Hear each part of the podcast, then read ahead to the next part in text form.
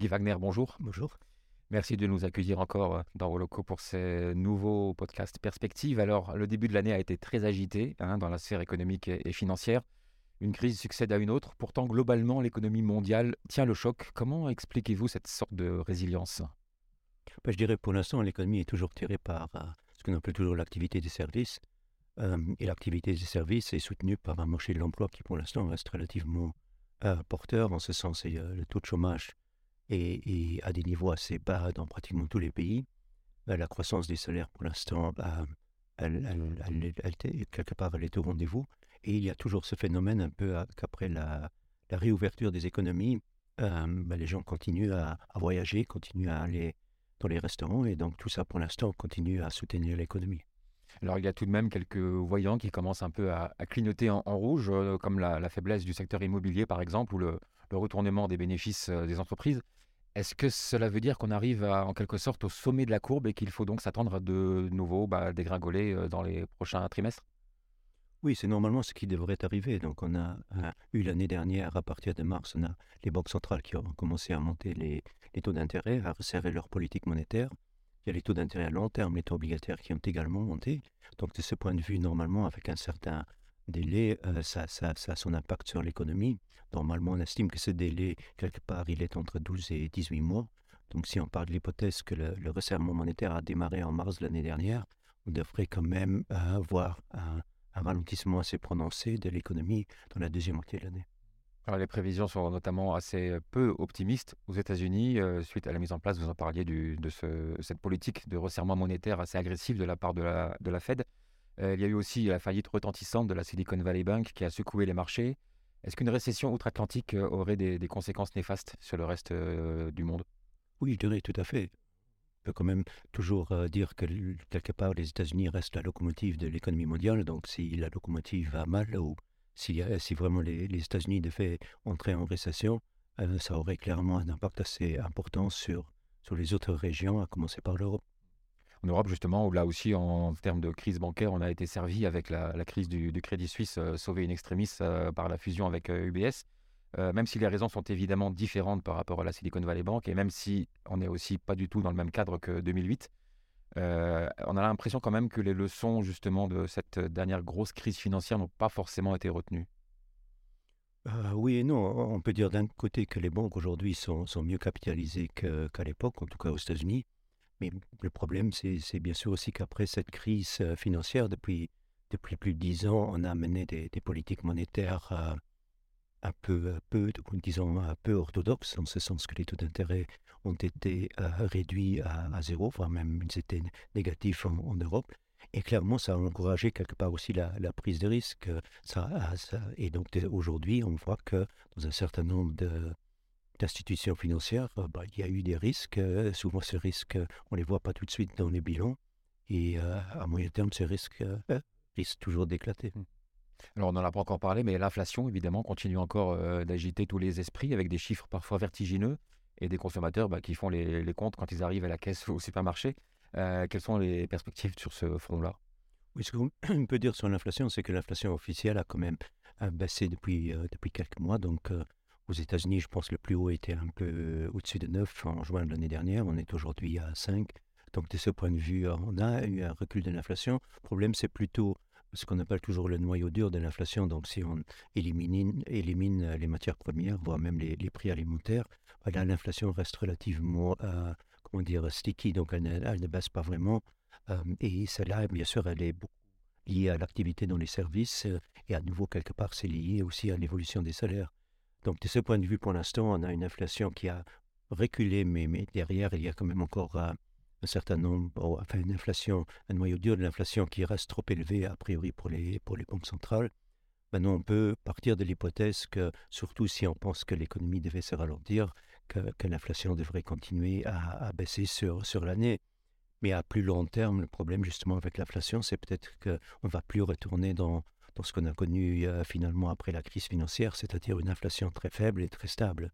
Je pense qu'à l'avenir, euh, le risque d'inflation ira de plus en plus dans les deux sens. Vous évoquez dans la dernière publication Perspective euh, une transition structurelle de, l'économie mondiale qui est douloureuse, comme le sont souvent les périodes de transition. De quoi s'agit-il exactement? C'est entre autres justement cette idée sur, l'inflation. Donc on avait plusieurs éléments qui étaient euh, qui plaidaient en fait pour, euh, pour, des tendances désinflationnistes, voire même déflationnistes ces dernières années, qui sont en train de se retourner. Donc dire parmi les, ces tendances, il y avait la, globalisation, il y a quelque part la démographie, et, donc, qui sont aujourd'hui deux tendances qui semblent plutôt se, retourner quelque part. Donc l'idée là, c'est de dire on va, dans un, on va aussi dans un monde où les dépenses publiques, pendant longtemps, il y avait une certaine des, restrictions sur les dépenses publiques.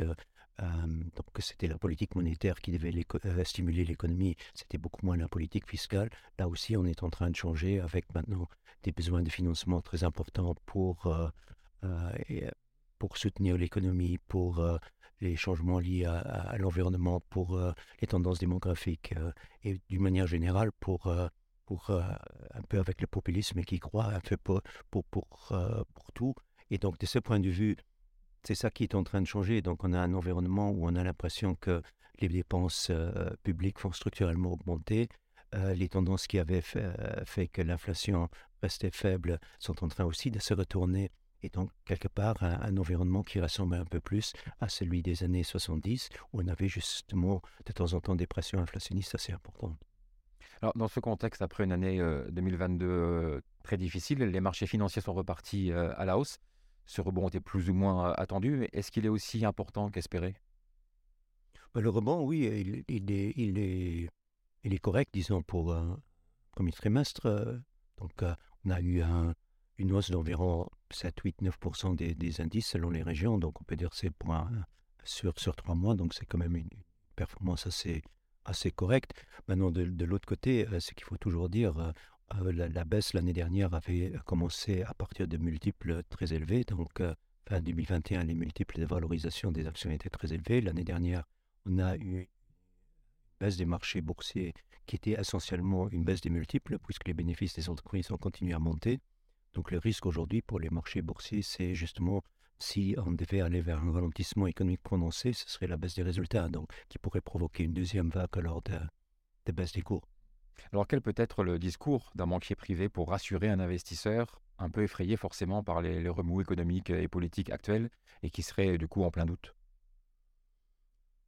Bah, Disons comme ça, donc c'est qu'on peut toujours dire, vous savez très bien qu'on aime d'une manière générale les actions. Donc, on aime surtout les actions des entreprises de qualité. Donc, là, de ce point de vue, à moins de penser que tout va s'écrouler, donc les entreprises de qualité, euh, normalement, tirent toujours leur épingle du jeu. Ça ne veut pas dire que leur cours ne peut pas baisser euh, temporairement, mais fondamentalement, et même dans une récession, souvent ces sociétés sortent d'une récession renforcée. Donc, soit elles ont gagné des parts de marché, soit elles ont peut-être racheté des concurrents. Donc, de ce point de vue, je pense que l'argument en faveur de ce genre de, déplacement est pratiquement toujours valable. Maintenant, il faut bien sûr savoir traverser par moments des, phases plus, difficiles. Pour le reste, il faut dire aussi qu'aujourd'hui, les placements à revenu fixe, donc les, les comptes à terme, les, les, obligations offrent quand même à nouveau des rendements un peu plus élevés. Donc pour un, un, investisseur qui vraiment aurait peur des, des marchés boursiers, contrairement à ce qui ici, qui était le cas pendant très longtemps maintenant ces dernières années, au moins il y a à nouveau une alternative aux actions. Mmh mécaniquement, le recul des, taux obligataires a été favorable aux valeurs dites de croissance. Est-ce que justement, euh, notamment les, technologiques, est-ce que ça reste clairement le, bon filon pour investir actuellement, plus spécifiquement?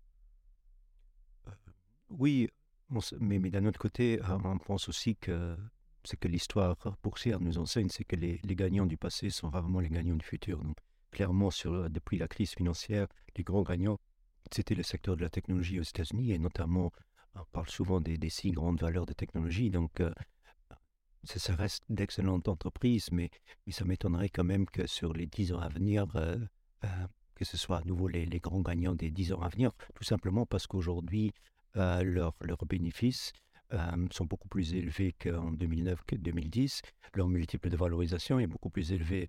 Or, c'est quand même la croissance des bénéfices et, et les multiples qui déterminent finalement le rendement d'une action. Donc, de ce point de vue, le bon sens voudrait que ces, sociétés ne peuvent tout simplement plus offrir le même rendement que, ce qu'elles ont connu euh, au cours des dernières est-ce que vous craignez un, danger de, de, de surchauffe euh, préalable à peut-être un, effondrement? Non, pas vraiment. Je n'ai pas l'impression aujourd'hui que, que les marchés ou les investisseurs soient particulièrement euphoriques. Donc, je pense que beaucoup d'investisseurs sont conscients des risques. On a eu donc effectivement donc la, la, remontée des taux, même si maintenant elle devait, devrait toucher à sa fin. Il y a clairement le risque d'un ralentissement économique qui est important. Donc de ce point de vue, je ne pense pas qu'il y ait une, qu'il y ait une euphorie démesurée dans les marchés, mais, ce qui est vrai, c'est qu'après dix années de taux d'intérêt très faibles, bah, les gens sont habitués à aller vers les actions, sont habitués souvent à considérer toute correction des cours comme une opportunité d'achat. Et ça, ça, ça c'est peut-être pas toujours le cas.